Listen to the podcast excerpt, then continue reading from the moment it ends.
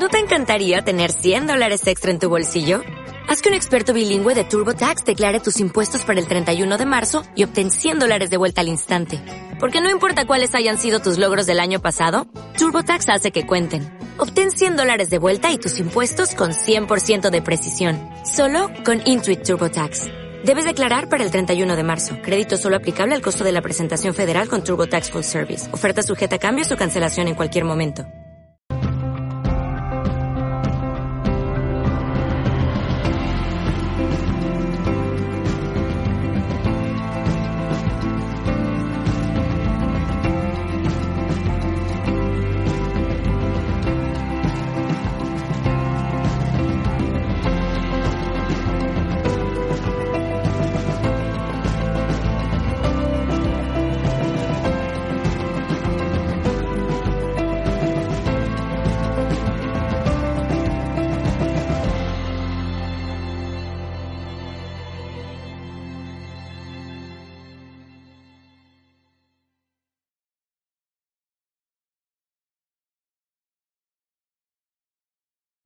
Saludos, soy Isayi, tu presentadora de hoy de Mindalia.com. Te damos la bienvenida a las conferencias de Mindalia en directo, donde miles de personas como tú asisten gratuitamente a conferencias planetarias en directo que organiza Mindaliatelevisión.com. En Mindaliatelevisión.com puedes encontrar también más de 4.000 reportajes, entrevistas y conferencias realizadas por Mindalia sobre temas relacionados con espiritualidad, conciencia, salud integrativa y conocimiento holístico, entre otros muchos. Mindalia Televisión es un medio más de Mindalia.com, la red social de ayuda a través del pensamiento positivo, donde puedes ayudar o pedir ayuda de cualquier tipo. En este mismo momento, miles de personas de todo el mundo están ayudando a otras con sus pensamientos positivos en Mindalia.com. Mindalia es una ONG sin ánimo de lucro que tiene como uno de sus objetivos ayudar a difundir el conocimiento humano e impulsar la solidaridad planetaria por todos los medios. Claves prácticas para una alimentación consciente por May Morón. May, eh, después de estudiar Derecho y llevar más de 12 años en departamentos de recursos humanos de grandes empresas, decidió formarse y seguir aprendiendo en un tema que desde muy joven le ha interesado mucho, como es la alimentación y su conexión con las emociones, y lo que empezó como un hobby, poco a poco se fue convirtiendo en algo a lo que dedicaba mucho más horas y a lo que pensó que había un gran de desconocimiento y muchos problemas en la actualidad, sobrepeso, malos hábitos, problemas alimenticios. Así que se lanzó a la piscina y decidió hacerse emprendedora aunando el coaching, la alimentación y las emociones y poder ayudar y acompañar a mucha gente. Mm, May. Genial. Bueno, mi, mi nombre es May, es May Morón, soy coach nutricional, como ya bien sabéis, y además de coach nutricional, pues emprendedora, una emprendedora eh, consciente, inquieta, eh, aprendí de, por vida. Eh, hoy voy a hablaros un poco de lo que es la alimentación consciente. Es una nueva manera de relacionarlo con, la comida. Yo diría que una, una manera sana y una manera inteligente de estar consciente mientras que estamos comiendo. Estamos en una sociedad actualmente en la que todos son prisa, comemos muy, comemos mal, comemos de pie, comemos muy desconectados, comemos alimentos desvitalizados, eh, comemos además muchas veces sin tener hambre, comemos por comer, ¿no? Por ansiedad, por soledad, eh, muchas veces incluso por aburrimiento o totalmente en automático, aunque el, hábito de comer, bueno, el comer en sí es un hábito, eh, lo hemos hecho totalmente automático y no nos damos cuenta a veces ni que estamos comiendo. Por eso comemos eh, más de la cuenta o comemos totalmente ni que hemos comido, ¿no? Si os preguntara muchas veces o preguntamos eh, qué habéis desayunado o qué habéis comido ayer, tendríais que parar a pensar que, que estabais comiendo, porque no estamos muy desconectados. ¿Qué pasa? Que después nos sentimos, nos sentimos encima mal nos sentimos mal porque nos sentimos pesados, hinchados, eh, tenemos más peso de la cuenta, nos sentimos desvitalizados, con poca energía y nos metemos en ese bucle, en ese bucle que, un día tras día tras día, pues no nos damos cuenta y a lo mejor cuando han pasado un año, pues eh, el nivel de energía cada vez más bajito, cada vez tenemos menos vitalidad, y cada vez tenemos además más peso. Entonces, para salir de ese bucle, eh, a mí, por ejemplo, la práctica de la alimentación consciente me ayuda muchísimo, sobre todo para estar consciente en el acto de, comer en sí, ¿no? Y sobre todo algo estamos haciendo mal en la sociedad, eh, estoy generalizando, por supuesto, y hablo en general, porque cada vez hay gente con más peso, cada vez hay gente con más infelicidad, entonces algo estamos haciendo mal y yo creo que de alguna manera también es la desconexión tan tremenda que tenemos con nosotros mismos, ¿no? No estar aquí y ahora. De hecho, ahora mismo entre la obesidad, que es una de las enfermedades que hay más fuertes, y después el tema de la ansiedad y, la, y el estrés, yo creo que ahora mismo son los malestares que hay en la sociedad eh, con más frecuencia, ¿no? Porque todos conocemos a alguien que está con peso y todos conocemos a gente que tiene estrés, que tiene angustia, o muchos de nosotros hemos pasado por algunos momentos en el que no hemos sentido así. Es decir, que hay algo que estamos haciendo mal con, el ahora, con el presente, ¿no? Voy a empezar un poquito eh, con un cuento. A mí me gustan mucho los cuentos y creo que muchas veces es la mejor manera de, de empezar, ¿no? Eh, había una vez una ciudad que estaba mm, compuesta o estaba habitada por, por pozos, eran pozos vivientes, pozos que tenían vida. Y no eran esos pozos eh, esa ciudad que estaba habitada por pozos, eh, eran pozos que se diferenciaban por, por, los agujeros entre sí, ¿no? Por las aberturas. Y además por, por el brocal, que era la abertura que conectaba con, en el exterior unos y otros. Había pozos de todo tipo. Había pozos con mucho dinerito, pozos ostentosos, con brocales de mármol, con brocales preciosos y otros muy humildes. Simplemente estaban raspados o de ladrillo, de madera y no tenían mucho no tenían, no eran muy ostentosos. La comunicación entre ellos, además, era de, de brocal a brocal, ¿no? Por la abertura.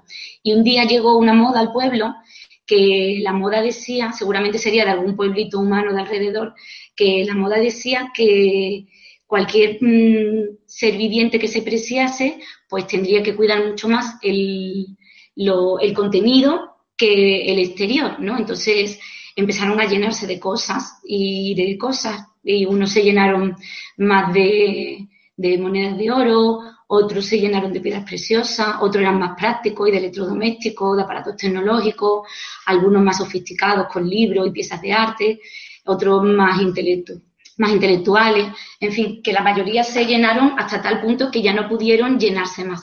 Entonces, uno de los pozos, pues se le ocurrió la gran idea de ensancharse podemos meter más nada, pues una idea para seguir metiendo es ensancharnos. ¿Qué pasa? Que empezaron a imitarle todos los demás pozos y cada vez estaban más anchos, más anchos. ¿Qué pasa? Que llegó un momento en que esos pozos pues estaban perdiendo casi la identidad, porque si seguían ensanchándose, pues dentro de, dentro de poco pues iban a perder eh, lo que era la apertura del brocal, se iban a confundir, iban a, confundir su identidad. Y un pozo pequeñito que estaba alejado del pueblo, pues se le ocurrió la gran idea de, como pensaba que la identidad la iban a perder si seguían así creciendo, pues a él se le ocurrió la idea de crecer, pero no a lo ancho, sino a nivel profundo. Y de hacerse más, más, ancho y más profundo, hay más hondo que diga, en vez de más ancho y más profundo. Entonces se dio cuenta de que cuando empezó a excavar para, para hacerse más profundo, pues que no podía. Muchas cosas en el interior. Así que si quería seguir profundizando, tenía que vaciarse de contenido. Y tuvo mucho, mucho miedo al vacío, pero dijo, bueno, pues para adelante y, me arriesgo al, al miedo este que tengo. Así que se vació, se vació y empezó a vaciarse de cosas y todos los demás pozos alrededor que pensaban que estaba loco, pues cogían sus cosas para seguir ensanchándose. Él mm, llegó un momento que se vació tanto y profundizó tanto, tanto que encontró agua y era un pueblo que era muy, no solía llover eh, y de hecho el agua era muy escasa, así que cuando él empezó a descubrir el agua en su interior, pues se puso muy contento y empezó a juguetear con el agua porque estaba sorprendido.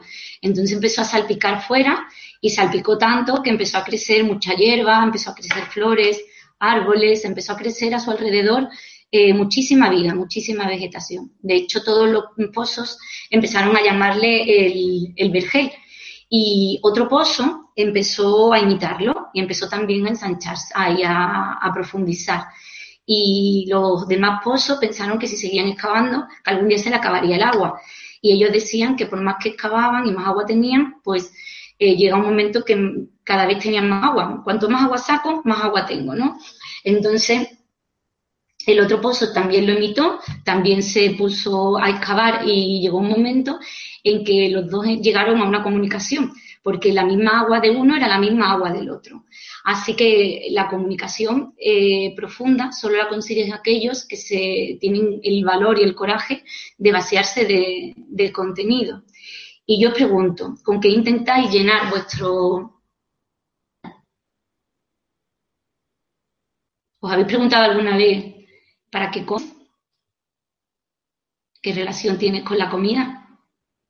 ¿Estás presente cuando comes? ¿Estás ausente?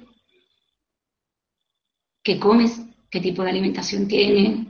¿Cuántas veces comes al día? ¿Cantidad? ¿Calidad? ¿Cómo comes? Si comes de pie, deprisa, corriendo, apenas mastica, o comes tranquilo y comes relajado, o comes sentado, comes de pie. Cuando comes, tienes unos horarios, o te saltas comida, días que comes, días que no, cuando puedes. ¿Con quién comes? ¿Comes solo, con la familia, en el trabajo? ¿O estás tan que comes con el WhatsApp, con la tele puesta, con, con la tablet? Eh, cómo te sientes cuando comes. Después, después te sientes pesado, te sientes lleno, te sientes hinchado, tienes sueño. Eh, ¿Cómo consideras tu alimentación? ¿Sana, insana, equilibrada? Y para todos aquellos que hayáis pensado en sano, preguntaros qué es para ti sano.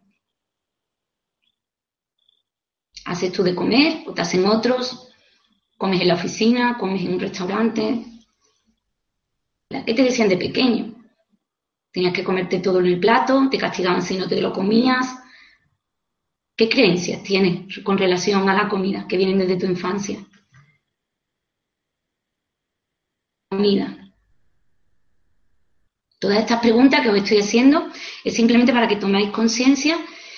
Esto es como si fuera una foto, ¿no? Y toméis conciencia un poquito de cuál es mm, vuestra manera de comer cómo os relacionáis con, la comida. Si estáis de alguna manera conectados con ella o ni siquiera os habíais preguntado qué relación tenía. Hay una historia zen eh, que dice que iba un hombre con un caballo, iba corriendo, corriendo con el caballo, y galopaba, galopaba, y un señor mayor le preguntó, ¿dónde vas con tanta prisa? Y le dijo, no lo sé, pregúntale al caballo. Y de alguna manera así vamos nosotros vamos en automático y no nos damos cuenta muchas veces ni siquiera que si el camino por donde vamos es el camino por el que queremos ir. Camino no nos lleva a ningún lado, ¿no? Porque vamos tan en automático que yo creo que no nos, que no nos paramos la mayor parte del tiempo. Y yo os preguntaría también, ¿qué relación o cómo relacionáis con, con la comida? En muchísimas ocasiones usamos, bueno, muchas, muchísimas, Usamos la comida como sustituto, como anestesia, eh, la usamos para calmar. Estamos aburridos y comemos, estamos estresados y comemos, eh, tenemos un mal día y comemos. Eh, muchas veces vamos a la nevera y nos ponemos, abrimos la nevera, nos quedamos mirando un rato y simplemente no tenemos hambre, estamos aburridos. O muchas veces estamos en el trabajo y queremos comer algo y a lo mejor lo que estamos cansados o a veces te, vas a la cocina también, has, peleado con una pareja o con una amiga o con tu madre o con alguien y vas también un poco y no, es hambre, lo que estás es enfadado, tienes ansiedad.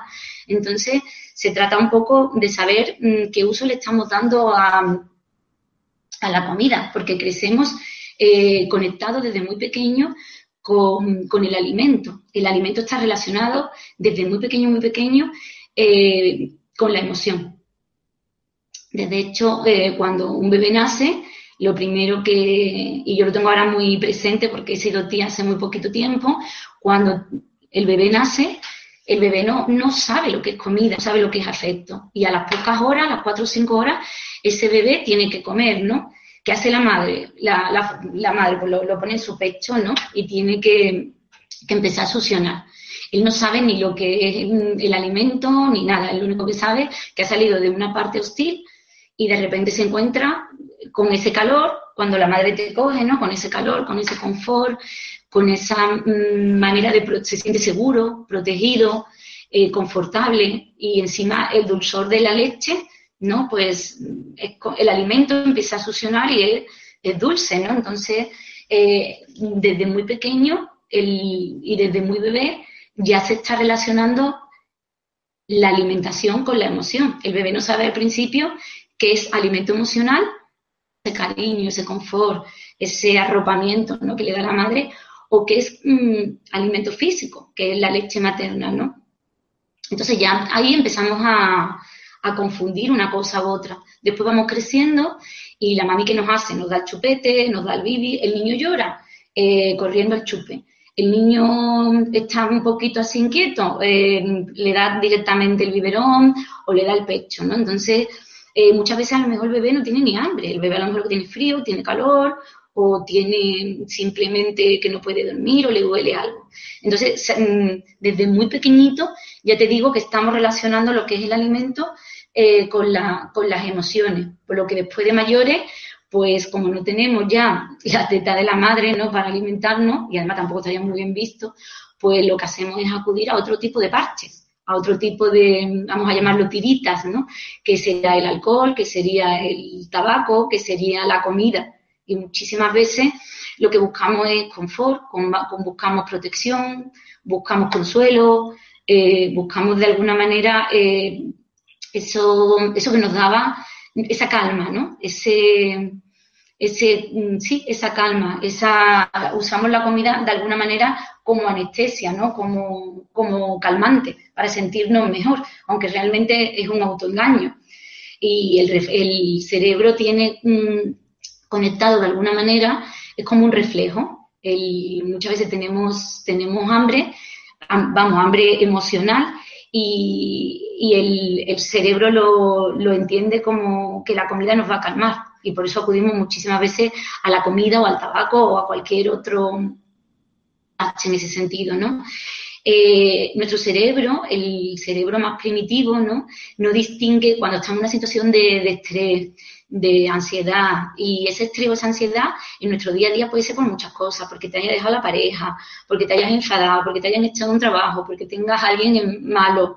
Eh, no sé, cualquier circunstancia de nuestro día a día que lo que hace es un poco esos retos, esos desafíos nuevos, no todo el mundo lo vive igual y hay personas que buscan el consuelo en todo este tipo de cosas que estamos hablando, ¿no? El cerebro no distingue entre si ese estrés está provocado como antiguamente porque venía un león en la selva y el león te podía comer o porque te ha dejado tu pareja. Simplemente se activa un mecanismo de supervivencia y lo que hace es que buscamos ese calmante fuera, ¿no? Y ya te digo que lo, buscamos muchas veces, eh, sobre todo en la comida, ¿no?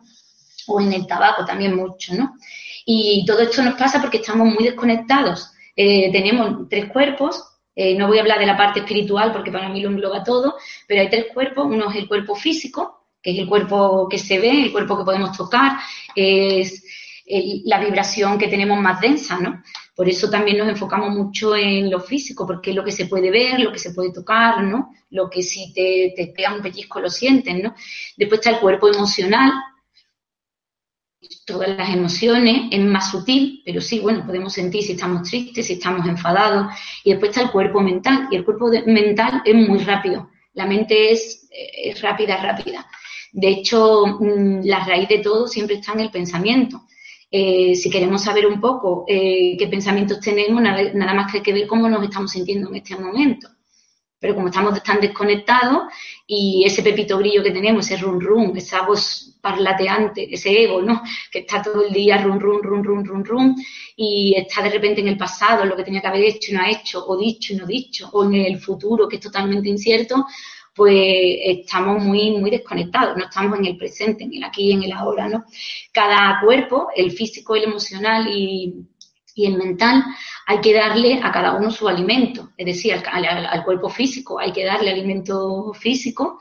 Si nuestro cuerpo, yo lo comparo mucho con un coche, si nuestro cuerpo es nuestro coche terrenal, pues a cada uno le ha tocado un coche. Hay personas que tienen un cuatro latas y hay otros que la tocó un Ferrari. Pues, ¿Qué le vamos a hacer? Es lo que hay, ¿no? Ahora sí es verdad que no porque te haya tocado un Ferrari lo tienes en las mejores condiciones. Lo que tienes es un supercoche. Que lo cuides. Y lo mismo cuando le toca un coche, que te digo yo, un cuatro latas de estos antiguos, ¿no? Pues el coche a lo mejor eh, y no es muy bueno, pero también se puede tener en el mejor estado y en las mejores condiciones. Entonces, partiendo del coche terrenal que nos ha tocado a cada uno, sí lo que deberíamos de tenerlo es en las mejores condiciones y darle el mejor combustible, el mejor alimento.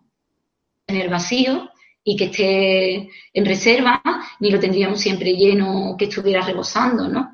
Ni tampoco le daríamos el coche de gasolina, le daríamos gasolina, si es diésel, diésel, no le damos agua o le damos, no sé, cualquier otra cosa, ¿no? Cualquier otro líquido. Y de, hecho es curioso porque cuidamos mucho más el coche nuestro físico que nuestro propio, nuestro propio cuerpo, ¿no? Entonces, eh, ya te digo, al cuerpo físico hay que darle alimento físico, que sería el mejor combustible, al cuerpo emocional hay que darle alimento emocional, que en este caso el alimento emocional pues puede ser mm, cualquier cosa que nos haga sentir eh, bien y que no sea comida porque no es hambre física puede ser, eh, bueno, desde ayuda, incluso si, puede ser incluso una ayuda terapéutica, pero puede ser el baile, puede ser la pintura, la escritura, la música, el dar un paseo, el deporte, una buena compañía, en fin, pueden ser muchísimas cosas, ¿no? Y, y, como no escuchamos muchas veces esa parte emocional, pues lo que hacemos y tenemos esa desconexión, lo que hacemos es las señales del hambre física con el hambre emocional y queremos tapar ese vacío que tenemos emocional con, con comida física. Por eso muchas veces empezamos a comer y no tenemos fin y además no nos llenamos. Estas veces que dice, llevo toda la tarde comiendo porque estoy súper aburrida y por más que como es que no me lleno. Pues claro, porque no no es hambre física. De hecho, normalmente cuando, cuando es hambre emocional no nos apetece cualquier cosita, sino que nos apetece alimentos muy concretos y normalmente no son muy saludables, ¿no? Entonces, la, bueno, al, al, al, al, cuerpo mental lo que había que darle era buenos pensamientos, pensamientos funcionales, pensamientos que nos ayuden a conseguir nuestro objetivo. Mm, relativizar, estamos, como dice Rafael Santandreu, estamos en, en la sociedad de la terribilitis, la necesititis, eh, la excusitis, eh, de todo hacemos un problema, eh, hacemos todo es terrible cuando no, hay que empezar a relativizar, hacemos de cosas muy pequeñas unos problemones vamos de, o de lo maravilloso y fantástico a lo terrible. Y a lo mejor terrible es que has llegado tarde al trabajo cualquier cosa, ¿no? Entonces, como dice él, ¿no? Si, si es terrible el, haber tenido un mal día porque has llegado tarde o porque te has levantado mal o porque te duele la cabeza, jo, si llegas a tener una enfermedad grave, ¿qué sería, no? Si eso es terrible para ti. Entonces, empezar un poquito a cambiar ese lenguaje que tenemos, empezar a relativizar y darle a nuestro cuerpo mental eh, un, pues alimento alimento, eh, pensamientos funcionales, pensamientos que nos ayuden, ya te digo, a conseguir ese objetivo que queremos conseguir. Eh, hay que pensar en cómo tenemos esa, esa, sensación que nos da de bienestar, pero yo digo de bienestar que es un autoengaño, porque el bienestar que nos da el alimento cuando no tenemos realmente hambre física, pues es un bienestar muy efímero y muy a corto plazo. Y de hecho, eh, yo digo que es una manera de engañarnos, porque después realmente no nos hace ni sentir bien, nos sentimos mal, nos sentimos culpables y después cuando vemos los kilillos que vamos poniendo un año y otro año, pues encima nos sentimos todavía peor. Hay que buscar esa manera de sentirnos bien fuera de la comida. Hay que solucionar nuestros problemas eh, de una manera más mm, responsable, adulta, ¿no? Mm, y hay veces que hay cosas que no tienen solución y punto. Pues entonces habrá que ponerse a buscar otras cosas o simplemente aceptar que lo que es es, ¿no? Nos enfocamos mucho, ya te digo, en el pasado, que ya no podemos hacer nada, simplemente tenerlo de aprendizaje y, el futuro nos puede servir bien para visualizarnos, para, para planificar, pero no nos podemos tampoco enganchar en ese futuro que ahora mismo no tenemos. Entonces, lo único que tenemos es el presente y desde este presente sí podemos mm, ese futuro que queremos tener. Ahora mismo, si empezamos, tenemos un árbol y lo tenemos lleno de manzanas, ahora mismo no podemos hacer nada con esas manzanas, ya nos han dado manzanas. Ahora, para el año que viene, sí podemos sembrar si queremos pera. ¿Vale? Ahora, si queremos mm, pera, no planten manzanas, ¿no? Como quien dice. Hay que tener mucho cuidado con lo, con lo que estamos sembrando en nuestro día a día. Y el cambio siempre es a nivel enfocamos mucho en querer cambiar lo externo. También será que es por lo que se ve, lo que se coge lo que se palpa, ¿no? Eh, cuando queremos adelgazar, cuando queremos cambiar nuestros hábitos, lo queremos ya, lo queremos muy deprisa y encima lo queremos, eh, no queremos mm, ese trabajo interior, no queremos, como hemos contado antes con el vergel, ¿no? No queremos, ese, tenemos mucho miedo a ese vacío, a ese vacío interior, a profundizar un poquito. Buscamos la felicidad esa felicidad muchas veces que estamos buscando continuamente fuera y que no la encontramos porque no sabemos ni siquiera lo que es, porque la tenemos dentro, que es ese estado de bienestar, ese estado de, sentirnos bien con nosotros mismos, ¿no? Y lo demás todo es bienestar. Lo que pasa es que ya te digo que como estamos tan desconectados, pues es lo que nos pasa de, alguna, de alguna manera. El mindfulness o esta práctica de, de lo que es la alimentación consciente nos ayuda mucho a estar bueno, la alimentación consciente surge un poco eh, mm, por, el mindfulness eh, de la atención plena. Es decir, la atención plena es estar presente en lo que estés haciendo en ese momento, que es una práctica que venía del, budismo, de los monjes, ¿no? Entonces, es simplemente eh, llevar la atención, el foco, el estar presentes al acto de comer. Es tan fácil como mientras comes, comes. Fíjate qué tontería, pero no lo hacemos. Estamos comiendo y no estamos comiendo. Estamos duchándonos y no estamos duchándonos. Porque estamos en, no sé, en nuestros pensamientos y eh, podemos estar eh, comiendo y estamos totalmente desconectados. Nuestro cuerpo come, pero nuestra mente no. Por eso muchas veces nos levantamos de la mesa y aunque hayamos comido, no nos damos cuenta ni siquiera lo que hemos comido. No tenemos esa sensación de, de haber comido, ¿no? Y es simplemente aceptar que el momento presente es el que es, es decir, estamos comiendo y estamos comiendo y poner foco en el acto de comer. Mientras comes, comes y punto, ¿no? No, hagas otra cosa. Entonces, para romper esta, esta relación que tenemos insana con la comida, el, comer por aburrimiento, por ansiedad, por estrés, eh, por soledad, porque simplemente porque por insatisfacción, porque no nos gusta la vida que tenemos, una manera de romper con, esa relación insana que tenemos con, la comida es empezar a practicar la alimentación consciente, ¿no? El estar presente en el acto de comer. Simplemente es aprender una serie de hábitos que nos ayuden a, a, estar presentes. Y una vez que lo hayamos metido en la alimentación, se puede practicar en cualquier otra área de nuestra vida. Y así mm, esa ansiedad que tenemos muchas veces por comer o por, no, por estar tan desconectados, como vamos a estar más conectados, se va reduciendo hasta que casi desaparezca. Eso no significa que toda nuestra vida vaya a ser perfecta. Circunstancias personales vamos a tener siempre, si no son nuestras, serán alrededor nuestra, ¿no? Que indirectamente pues también nos afecten. Que puede ser una madre, un padre o alguien de la familia o una pareja o algo que tenga problemas. Pero si estamos conectados con nosotros mismos, esas circunstancias personales que muchas veces vemos como, como problemas, empezaremos a ver como retos, como desafíos, como, y, los errores y todas esas cosas que muchas veces pensamos que son fracasos, si cambiamos esa palabra, que es muy fea además, por aprendizaje, pues será también mucho más fácil empezar a ver las cosas de distinta manera. Si cambiamos nuestra manera de pensar, cambiamos nuestra manera de sentir y nuestra manera de, de comer, ¿no? Eh, ¿Cómo podemos empezar a comer eh, conscientemente? Pues simplemente aprendiendo a escuchar nuestro cuerpo, las señales de nuestro cuerpo. el empezar a saber que nos sienta bien, que nos sienta mal, eh, qué es hambre física, qué es hambre emocional. Al principio se va a confundir porque ya te digo que como estamos desconectados, podemos muy bien distinguir esas señales de si realmente tengo hambre y es hambre porque mi coche terrenal necesita repostar o es hambre emocional y en verdad lo que necesitamos a lo mejor es confort o es afecto, es cariño o es cualquier otra cosa, pero no es hambre física. Eh, la alimentación consciente tiene varios principios. Uno de ellos es que puedes comer lo que quieras, pero solo cuando tienes hambre física y parar cuando estés satisfecho. Fíjate qué fácil y qué complicado a la vez. Es decir, puedes comer lo que quieras, solo cuando tienes hambre física y parar cuando estés satisfecho. Eso de parar cuando estés satisfecho es una lucha constante en la mayoría de las personas, sobre todo en las sesiones mías de coaching. Eh, no sabemos diferenciar el satisfecho con lleno.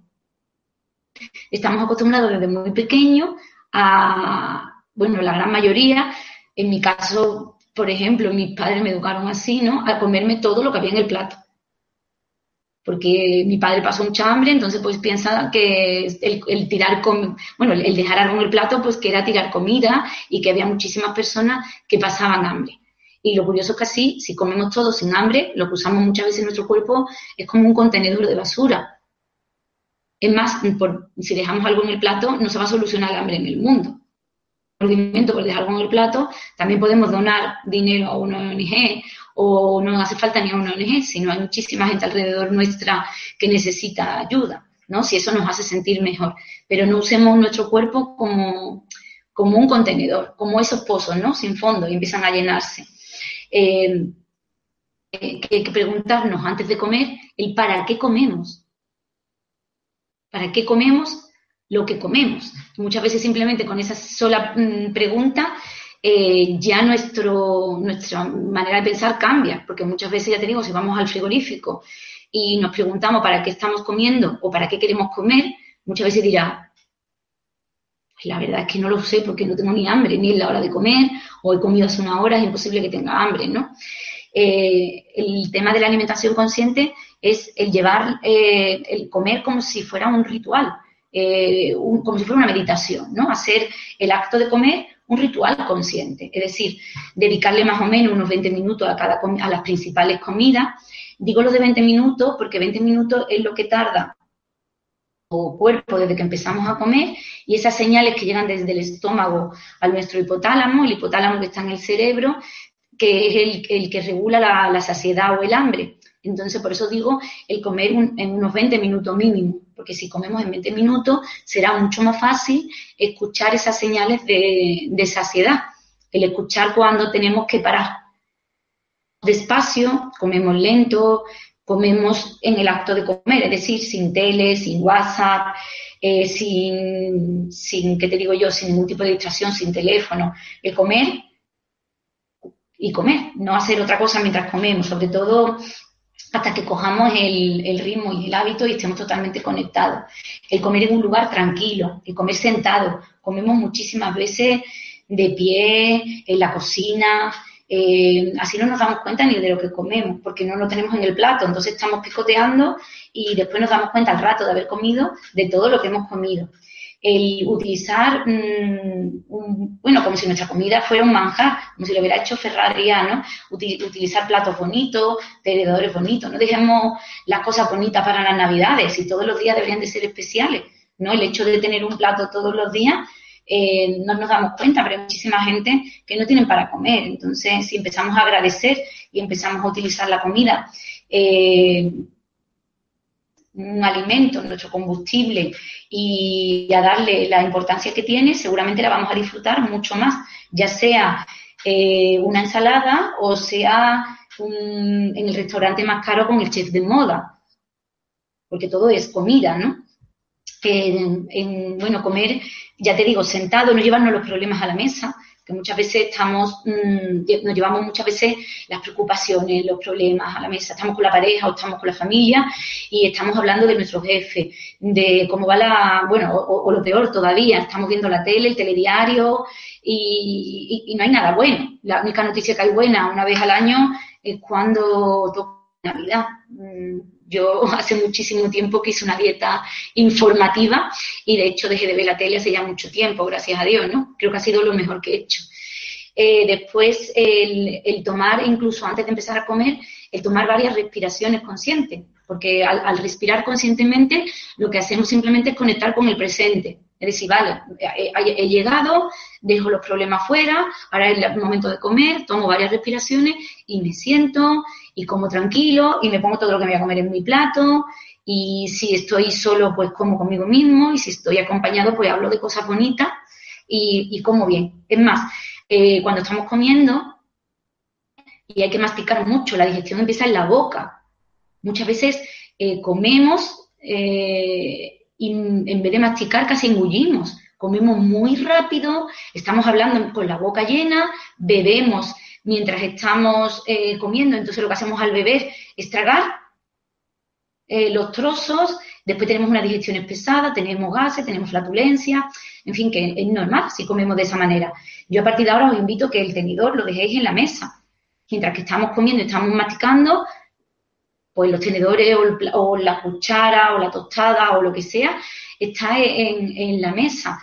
Después, por otro lado, eh, y además masticar, masticar hasta que, hasta que la comida se haga casi agua. Nos va ayudar mucho mejor a hacer nuestras digestiones. El estómago no tiene dientes. Es mejor que, empecemos la digestión en la boca. Eh, el, estar hidratados antes. Es preferible el beber y sobre todo agua antes de la comida que durante. Si bebemos eh, durante la comida mucho, eh, pues lo que hacemos es diluir los jugos gástricos. Entonces, pues también podemos tener después más problemas eh, con las digestiones, con flatulencias, con gases. Eh, es bueno beber antes, unos 20 minutillos antes, media hora, tomarte varios vasos de agua, casi no llegas con tanta, tampoco con tanta, ansiedad. Y después, si tenemos que beber, pues que sea agua a temperatura ambiente.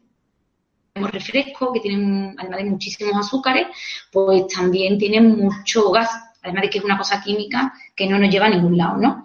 Después, eh, otra cosa que, que sería muy bueno es empezar a comer siempre con una buena ensalada, para que nos regule eh, el azúcar en la sangre. Así también como, primero que lo verde tiene muchas vitaminas, muchos minerales, pues también nos hace que nos saciemos más. Otra manera es, antes de empezar a comer y después, evaluar nuestra, nuestro nivel de, hambre. Es decir, eh, si llegamos a cada comida con muchísima hambre, pues ya sabemos que hay que llevarse un tentempié a la hora del trabajo o por la tarde. No es bueno ni aconsejable el llegar a las comidas con mucha hambre, ¿Por qué? Porque no lo, tenemos muchas más probabilidades de comer muy rápido y de comer más de la cuenta. Y después de comer, preguntarnos también cómo nos sentimos. Si nos sentimos normalmente pesados, hinchados y tenemos somnolencia, tenemos sueño y necesitamos reposar un poquito, pues seguramente es que hemos comido más de la cuenta. Entonces, si tenemos esa sensación después de comer, pues vamos a empezar un poquito a dar y si hemos comido, un, si usamos un plato grande, pues empezar a usar uno más pequeñito, engañar un poco la mente, ¿no? En ese sentido. Un buen truco que yo doy mucho en las sesiones es el, comer eh, con la mano contraria. Yo, por ejemplo, que soy diestra, pues come con la mano izquierda. Porque así vamos a estar entretenidos en lo que estamos comiendo, porque como estamos acostumbrados, por lo menos yo, pues come mucho más lento. Y además estás pendiente, eh, eh, como es un hábito que no estamos acostumbrados, pues comemos más lento y comemos más consciente. Otro truco sería eh, comer con un tenedor pequeñito o con un tenedor pequeñito con la mano contraria, todavía más complicado.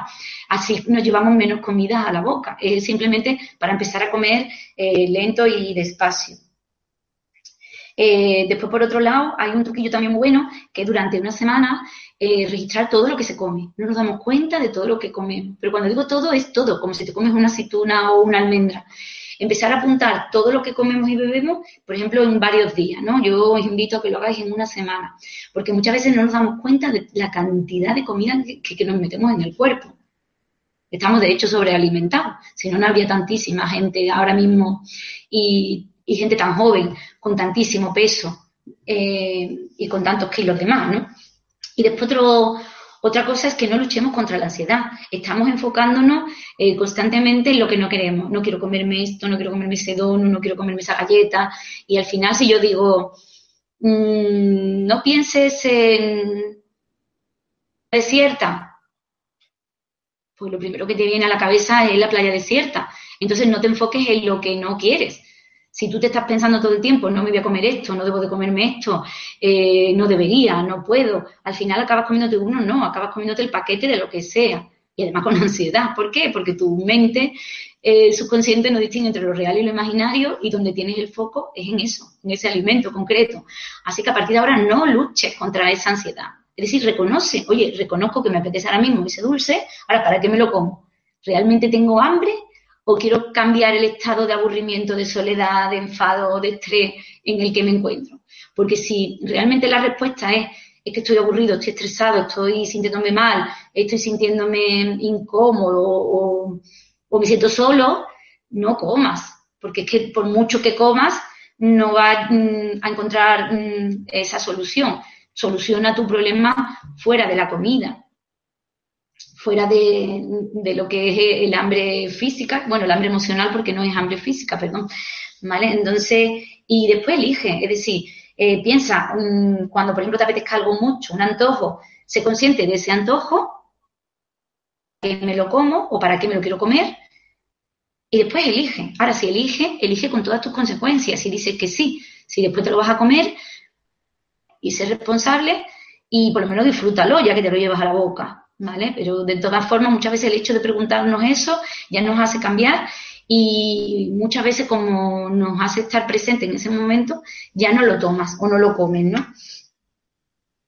Hay una, una, cosa que, una frase que yo me digo mucho, que creo que se lo escuché al nutricionista de Obama, pero no me eché mucha cuenta, creo que fue donde lo escuché, que le preguntaba, eh, ¿tienes hambre? Pues la ley de la manzana, ¿no? Decía, ¿tienes hambre? y decía, sí, mucha hambre pues cómete una manzana. Y decía, no, no, yo no quiero una manzana, a mí no me apetece una manzana, me apetece otra cosa, pues entonces no es hambre física, es cosas saludables, ¿no? Entonces preguntaros también vosotros eso, porque si realmente es hambre y es la hora de comer, vas a comer, y si realmente tienes hambre, te comas cualquier cosa saludable, no tienes por qué ser un alimento concreto que realmente o normalmente no son alimentos saludables, ¿no? Nos apetece mucho la comida refinados y, y los saladitos y todos los enas estos que de saludable tienen más bien poco, porque además lo que nos crean es más adicción. Otro truquillo es, em, si no comes solo o cuando comas, por ejemplo, en grupo, es pensar que, mm, o pensar un poquito quién es el último que acaba aquí de comer, ¿no? Si estás en la familia, oye, pues mi hijo es el último. O cuando vayas a comer con alguien, ¿no? Pues este amigo siempre come súper lento. Pues rétate, sin que nadie se dé cuenta y termina tú el último, a su ritmo para que te des cuenta lo que es comer lento, ¿no? Eh, bueno, en resumen de todo lo dicho hasta ahora, quedaros con esta frase. Cuando como, ¿para qué? ¿Cómo? Simplemente con eso ya simplemente eh, se cambia mucha, se cambia la relación que tenemos con la comida, ¿no? Si empezamos a practicarlo. Los beneficios de, de comer conscientemente son muchísimos. Por lo pronto empiezas a distinguir el hambre física del hambre emocional empiezas a distinguir el estar satisfecho de, estar lleno porque eres más eh, consciente de lo que estás comiendo y empiezas a escuchar las señales de tu cuerpo. Eh, tienes más vitalidad, más agilidad. Empiezas a perder peso progresivamente sin esa sensación de dieta. ¿Por qué? Porque estás comiendo lo que tienes que comer. Le das a tu coche terrenal el alimento justo, ni más ni menos, ¿no? Empiezas a tener una relación muchísimo más saludable con la comida, una relación sana, una relación inteligente. Empiezas a tener más conexión con tu cuerpo emocional y con tu cuerpo mental. Eh, también, eh, sobre todo, el, a mí por lo menos es el sentirme esa tranquilidad, ¿no? Esa, y sobre todo esa sensación de buenas digestiones, de no sentir pesadez, de la barriguita más plana, ¿no? Esa sensación de, de relax simplemente, ¿no? Porque además sabes que lo que estás haciendo lo estás haciendo lo estás haciendo bien, ¿no? Em, ¿Qué más? ¿Qué más? Eh, bueno, eh, dos principios mm, fundamentales que os vuelvo a repetir, el para qué comemos, ¿no? Cada vez que, queramos empezar a comer o cada vez que empecemos a comer, para qué comemos y si realmente tengo hambre física o quiero cambiar el estado en el que me encuentro. Porque si quieres cambiar el estado en el que te encuentras, ya sabes que no vayas a la comida física, porque no, no te va a solucionar. Si estás aburrido, vas a seguir aburrido. Si estás estresado, vas a seguir estresado. Y si estás enfadado, mm, al revés, lo que te vas a meter en otro problema más, porque encima eh, no vas a solucionar el problema y encima lo que vas a tener mucho más peso y tu autoestima, además, con todo esto también se va a resentir mucho. conecta más con tu cuerpo, con, sintoniza con los tres cuerpos que hemos hablado un poco al principio, ¿no? Con el cuerpo, el cuerpo físico, hay que darle alimento físico, al cuerpo emocional hay que darle alimento emocional, eh, cada uno tiene su alimento emocional. Para mí el alimento emocional es simplemente la meditación, eh, la escritura, a mí me relaja muchísimo escribir, eh, dibujar mandalas, el deporte toda la mañana, muchas veces incluso pegar cojinazos a lo bestia, vamos, y quedarte tan tranquilo, muchas veces soltar tensión, el darte un paseo, el llamar a un buen amigo, una buena amiga, un buen libro, una música, eh, no sé, hay un montón, el baile, hay muchísimo, el yoga, en fin, hay muchísimos parches sanos que te pueden ayudar eh, a buscar ese, esos estados de relaje y de conexión contigo misma o contigo mismo, ¿no? Y también muchas veces cuando son casos ya más potentes o más problemáticos y tú ves que sola no puedes, es buscar la ayuda de un profesional, psicólogo, coach, terapeuta, eh, en fin, ahora mismo, gracias a Dios, hay tantísimas mm, profesionales que pueden ayudar, cada uno en su sector, eh, y yo creo que es el mejor dinero gastado. Así que no tengáis problemas ni apuros ni nada en gastaros el dinero en un buen profesional, llegado el momento, si lo necesitáis. Otro, manera de, saber eh, distinguir entre el hambre física y el hambre emocional es también el, cuando os preguntéis el para qué cómo, ponerle nombre a esa emoción que estáis sintiendo, porque la emoción al final es una energía, no es ni bueno ni malo, es simplemente el uso que le demos. Si tú estás enfadado y estás muy cabreado porque te han despedido, pues oye, es que te han despedido vaya putada, pero no se acaba el mundo por eso. Entonces, de alguna manera es, eh, vale, tengo ahora mismo un problema, pero yo puedo seguir siendo muy feliz también con este problema. Es decir, pues me tendré que poner las pilas para buscar otro trabajo, o tendré que reinventarme, o tendré que hacer otra cosa nueva, ¿no? Eh, muchas veces, porque además es más, si ya tienes un problema, no, busques otro añadido que sea encima eh, el tener X kilos de más o la autoestima por los suelos, cuando realmente no poniendo la batería, ¿vale? El tener el, ese otro problema más añadido, ¿no? Simplemente, a ver, en esos momentos que nos sentimos de bajón, que nos sentimos mal, es cuando más tendríamos que escuchar nuestro cuerpo emocional y darle alimento emocional. En esos momentos de bajón. Y ahí es cuando eh, más tendríamos que mimarnos y, y que buscar apoyo. Muchas veces son seres sociales y hay que buscar apoyo, hay que buscarlo, ¿no? Bien, empezamos con las preguntas, ¿vale? Primera pregunta de, de María Teresa desde Girona. España pregunta, ¿la comida ayuda a formar el cuerpo de luz? ¿Qué alimentación es mejor para este fin? A ver, no sé a, qué se refiere ella con cuerpo de luz. Yo diría que la comida ayuda mucho eh, porque la comida es una vibración, la comida tiene una energía, tiene vibración. Entonces, si tomamos alimentos de energía moderada, eh, ese cuerpo que ella llama de luz, que yo entiendo, creo que es lo que estoy entendiendo, claro que te ayudan. Es decir, ni alimentos muy extremos que sean muy yin, ni alimentos muy extremos que sean muy yang. Alimentos moderados. Alimentos moderados son todos los vegetales, la fruta, la verdura, eh, todo lo integral, eh, los cereales integrales, la legumbre, ¿qué te digo yo? Dentro de, los alimentos moderados está el pescado, dentro de los alimentos moderados están los germinados, están las semillas, em, el agua buena, claro, no la que está ahora, la que bebemos ahora del grifo, sino el agua filtrada y el agua buena eh, todos esos, mm, las infusiones, todo lo que son eh, plantas y todo, todo ayuda muchísimo. ¿Vale? Ahora, alimentos extremos, pues también van a vamos a tener una energía extrema. Por ejemplo, eh, todos los azúcares, los refinados, el alcohol, eh, por ejemplo, todo lo muy extremo en el caso Yang, la carne, el queso, los embutidos, son una, energía muy densa, muy contractiva. El tema del alcohol, el café, eh, los azúcares, pues es una, la sal, es una, una energía muy expansiva. Entonces, ni una cosa ni la otra o por lo menos si tomamos esos alimentos que sean ocasionalmente y que no sean la base de nuestra dieta. La base de nuestra dieta debería de ser los alimentos moderados, que son los que he dicho ahora. Bien, seguimos. Eh, Teresa desde España pregunta, cuando se empieza a tener problemas con el tiroides, eh, el hígado trabaja con dificultad y hay muy baja energía, ¿cómo reducir todo eso con la alimentación? Pues yo te diría lo mismo que acabo de, decir ahora, con una alimentación lo más sana posible, con muchísimos eh, vegetales, con alimentos mm, que, nos den vida, con alimentos vitales. Alimento vital es todo alimento que, crece y que tiene vida, ¿no? Alimentos que estén... Mm, eh, cuando te digo mm, vital me refiero a todos los vegetales, las verduras, las legumbres, las frutas. Yo tendría una alimentación eh, variada, pero más mm, con cereales integrales, con, ya te he dicho, las legumbres, me quitaría los refinados, me quitaría todo lo procesado, eh, todo lo, mm, el, lácteo, todo eso yo lo iría reduciendo mucho, mucho. Y lo vas a notar un montón.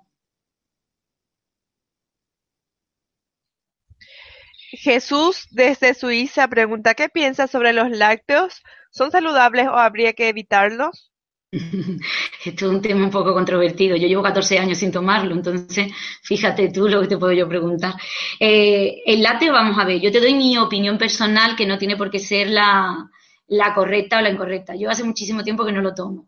Eh, yo entiendo que para, mm, vamos a ver, nos han metido desde muy pequeño que había que tomar mucha leche de vaca porque tenía mucho calcio y la gran mayoría de la gente de una edad eh, ya mayor, pues tienen más problemas de osteoporosis, de artrosis y con el tema de huesos que nunca. Es decir, eh, algo hemos hecho mal, ¿no? De alguna manera. Además, un, animal tan enorme y tan grande como una vaca, eh, que, amamanta un ternerito, nosotros estamos tomando esa, ese alimento que no es un alimento para nosotros, sino un alimento para, para un para otro ser vivo que mucho, bueno, que fíjate, el ternero casi igual que nosotros, ¿no? Entonces, eh, yo ya te digo que la vaca es herbívora, la vaca toma eh, el calcio de las plantas, entonces nosotros podemos tomar el calcio directamente de la planta, no necesitamos tomar la leche para, para tomar ese calcio, ¿no? Entonces, eh, sí se está dando mucha cuenta, ya cada vez hay más estudios y más investigaciones y cada vez hay más intolerantes. Yo no te digo que no lo tomes, ahora sí que lo reduzcas un poco en tu dieta. Tú mismo te vas a dar cuenta. Yo siempre digo también que si a ti te sienta bien, sigue comiéndolo. Si te sienta mal, pues empieza a pensar que hay algo que te está fallando. Yo dejé de tomarlo porque yo las digestiones las hacía súper pesadas. En el momento que me quité el lácteo, pues mis digestiones iban muy bien. Actualmente tomo algo de queso, que me gusta mucho, además, por cierto, me doy cuenta de por qué no lo tomo, porque me sientan, mm, lo dijeron muy mal y me llevo con la digestión mucho tiempo. Entonces, nadie mejor que tú eh, para saber si te está sentando bien o mal. Y si te sienta bien, pues adelante, y si te sienta mal, pues empieza a reducirlo o quítalo directamente de tu dieta. Pero ya te digo que yo te doy mi opinión personal. ¿eh? Diana desde Francia pregunta, eh, ¿podrías aconsejar algo para disminuir la celulitis? Pues reducir la celulitis, pues yo lo haría sobre todo eh, con el tema de una alimentación lo más saludable posible, cuanto más vegetales, eh, mejor, vegetales, cereales integrales, lo que he estado diciendo antes de los alimentos moderados. Eh, me quitaría todo el tema de los refrescos y de los azúcares, o por lo menos reducirlo todo, todo lo que puedas. Después el deporte, por supuesto, el deporte fundamental. Hay muchísimas infusiones y muchísimas frutas que ayudan mucho a depurar y, que son diuréticos, ¿no? Pues, por ejemplo, la piña, eh, bueno, el pepino, el, todo lo que tenga mucho potasio también nos ayuda.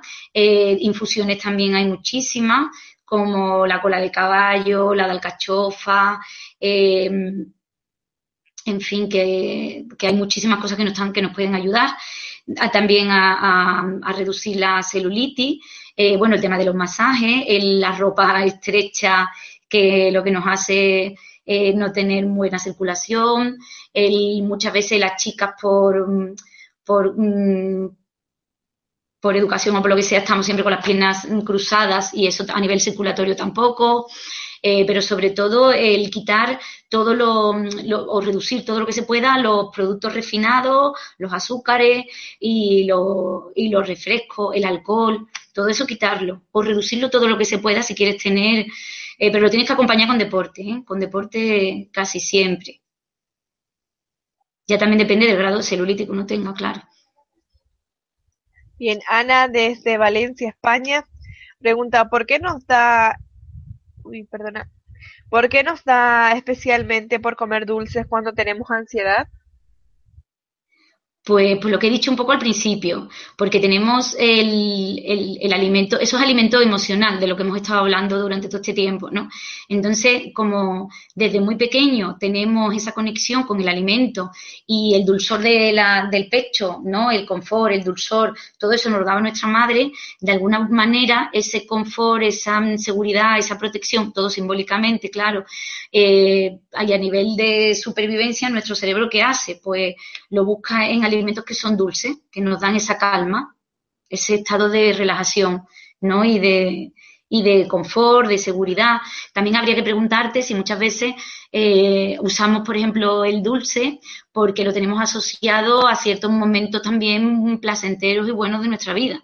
Yo, por ejemplo, de pequeña yo tenía muy asociado el dulce en mi dieta con cuando estaba triste estaba o me sentía mal y porque en mi, en mi casa, por ejemplo, desde muy pequeño, los domingos se traía pasteles y era el único día que se comía pasteles. Entonces yo tenía un poco asociado momentos de tristeza, de soledad o un mal momento de mi vida con ese momento que era familiar, de dulzor y por eso te digo puede ser un anclaje o puede ser también porque lo hemos llevado de alguna manera a, a ese momento el bebé con, con, la leche, ¿no? Con el momento dulzor, con el momento confort que nos da la madre que está muy relacionado con el, con el dulce. El dulce directamente en la mami, simbólicamente, ¿no? La, relación. Angélica desde México. ¿Existen alimentos específicos para mujeres de, de, más de 60 años que pierden tono muscular y la flacidez se manifiestan en muslo? Estas personas hacen regularmente ejercicios mínimo de una hora cardiovascular, zumba y yoga. Vale. A partir de una edad está claro que nuestro cuerpo cambia y que hay que ir aceptándolo también, ¿no? Seguía siendo deporte, por supuesto. el alimento que, viene mejor, mm, bueno, es tener una dieta variada y equilibrada y tener mm, de todo. Tener proteína, ¿vale? Que si es animal, que sea de calidad si es proteína vegetal, porque no comes eh, producto animal, pues que sea sobre todo el garbanzo, la lenteja, los guisantes, que todo eso son eh, proteína vegetal, eh, la semilla, los frutos secos, pero los frutos secos naturales. También la grasa saludable, el aceite de oliva, todos los productos que tengan omega 3 también nos ayudan mucho, como puede ser el salmón o los frutos secos, el aguacate, todo eso nos ayuda. También eh, bueno, tener una dieta variada, eh, vegetales y, y verduras, en fin, el comer un poco de todo. Eh, la proteína, si ya te digo, el tomar, mm, si no tomas proteína animal, si esa proteína vegetal. incluso, por ejemplo, a mí no me sienta bien porque tengo una, una dieta más disociada, la que yo llevo con mi, conmigo misma, ¿no? pero sí es verdad que, por ejemplo, si es, es vegetariano para tener todos los los aminoácidos esenciales, que es lo que nos, lo que nos construye el músculo y todo eso, pues sería pues, tomar, por ejemplo, el arroz con algún cereal, ¿no? Por ejemplo, el arroz con las lentejas o el mijo con lentejas, ¿no? Cualquier cosa así. Eh, la quinoa, el trigo sarraceno, todo eso, las algas, todo eso tiene muchísima proteína. Así que puedes ir usando una cosa u otra. Y si no, ya también a nivel, ya llega un momento que también a lo mejor tienes que suplementarte un poquito y tomar colágeno hidrolizado, que sea natural, eh, tomar mm, alguna, algún suplemento que sea natural también hace que nuestra piel, a partir de una edad, sobre todo en las chicas, eh, esa piel se va, cada vez tiene menos flacidez porque perdemos coenzina Q10, porque perdemos elasticidad, porque perdemos colágeno. Entonces, a lo mejor todo eso, llevar una dieta equilibrada, por supuesto, pero también el, el suplementarnos.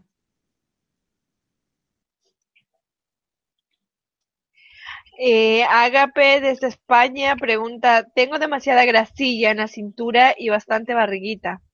Dicen que puede ser por la menopausia. ¿Qué podrías recomendar? ¿Me podrías recomendar algo? Bueno, es que habría que ver, aquí tengo muy poca información porque yo tendría que ver qué, es lo que ella come. ¿Vale? Porque a mí me hace muchísima gracia cuando la gente me dice tengo mucha barriguita o tengo, y achacan mucho en el tema de la menopausia. La menopausia tú puedes poner, eh, ajuste durante un tiempo, eh, no es una enfermedad, es un cambio del cuerpo y punto.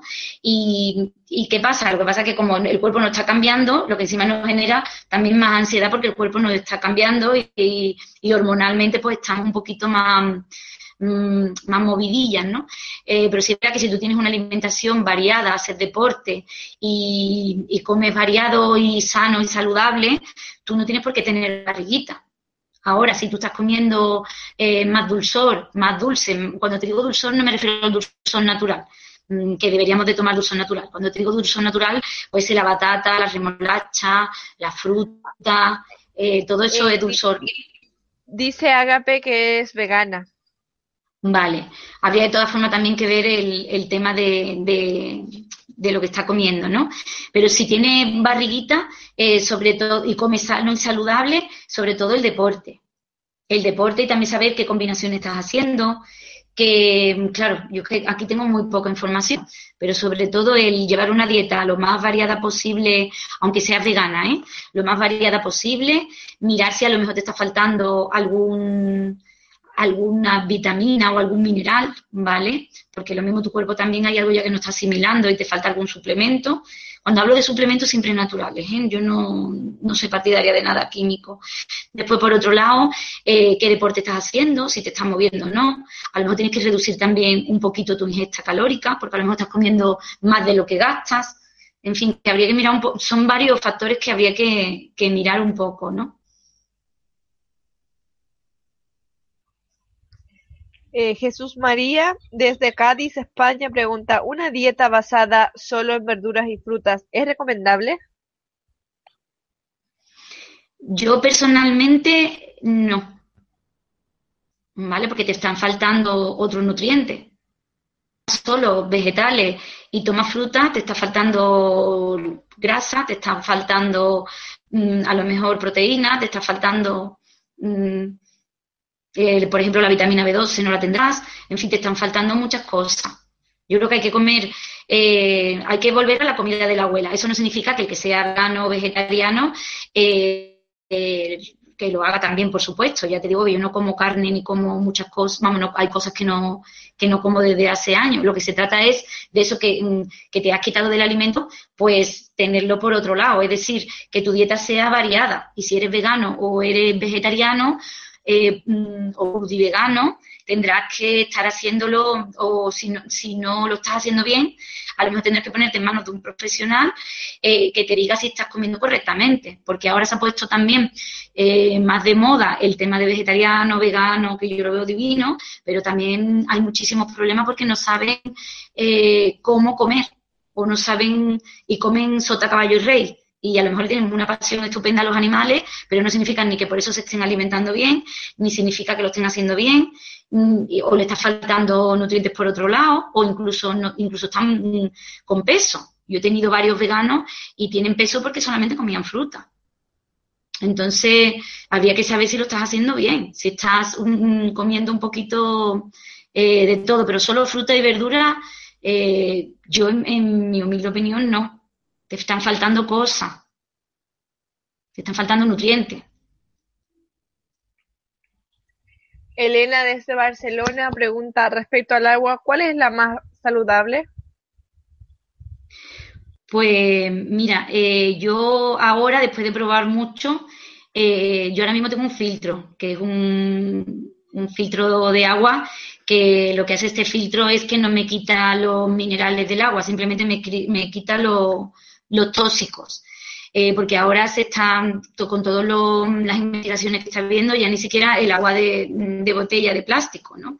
Entonces, el tomar eh, un agua que tú sepas de dónde está viniendo esa procedencia, el tomarla preferiblemente con botellas de cristal y si no, el poner un filtro en tu casa, un filtro en tu casa y que ese filtro te quite todos los tóxicos, porque estamos tomando muchísimos tóxicos en, en el agua. Después muchas veces tomamos verdura y fruta ecológica, pero la estamos bañando o la estamos lavando en un agua que no es que tiene muchísimos tóxicos, ¿no? Entonces, un poco, yo te digo lo que, lo que yo utilizo. Yo ahora mismo desde hace un, un tiempo lo que utilizo es un filtro, porque me puse además a mirar y me gastaba, era una inversión que hacía eh, poner un filtro en mi casa que, la inversión en un año la tenía, la tenía más que saldada, ¿no? Porque al final cuando compras tanta agua embotellada, aunque sea de cristal, al final es un gasto importante. Entonces, yo te aconsejo que pongas un filtro.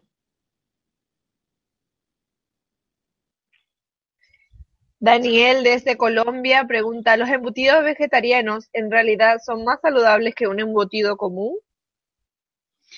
Pues habría que ver el embutido, eh, los componentes del embutido, porque no todo lo que se vende en herboristería, ni en centros de dietética, ni en centros, eh, bueno, en, sobre todo en herboristería dietética, es sano y saludable.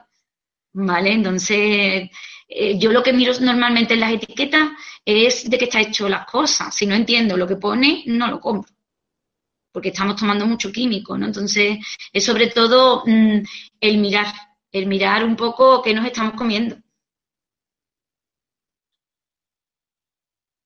Tendría que ver la etiqueta, claro. Bien, Elena desde Barcelona, España, pregunta, ¿recomiendas una alimentación basada en productos ecológicos?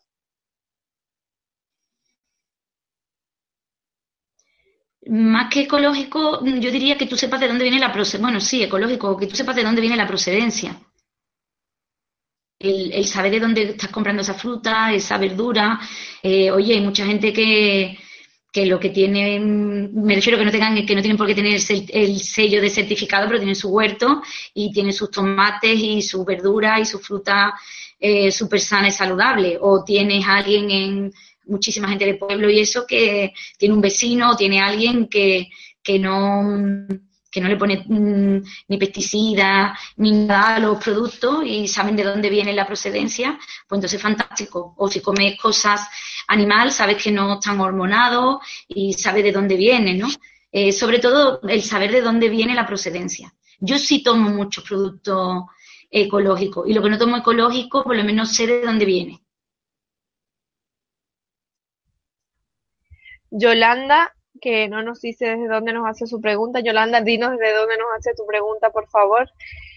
Eh, y pregunta, ¿sería saludable un día a la semana comer solo la fruta que quieras en la cantidad que quieras? Mira, yo soy mm, partidaria de vez en cuando de darle un reposo al cuerpo. Entonces yo no veo mal eh, cuando no se mezclan frutas el estar un día eh, que es una especie de ayuno, no, el tomar por ejemplo un día fruta entero, pues no pasa nada. ¿Vale? Yo, yo de hecho lo hago a menudo, eh, porque es darle un respiro al cuerpo de alguna manera. O estoy un día entero a batidos verdes, o estoy un día entero a fruta y vegetales, pero sin siquiera echarle aceite ni nada, en crudo total todo, ¿no? Porque creo que es una manera de desintoxicar, de darle un respiro al cuerpo, eh, sobre todo cuando muchas veces eh, después de, vamos, yo sigo teniendo mi alimentación mm, siempre más o menos igual, aunque vaya de vacaciones o aunque estemos en fiestas, ¿no? Pero muchas veces después, por ejemplo, de, de unas fiestas, de, de unas navidades, de una comida un poquito más copiosa, eh, fundamental un poco de, de esa especie de ayuno, ¿no? Sí, ¿por qué no?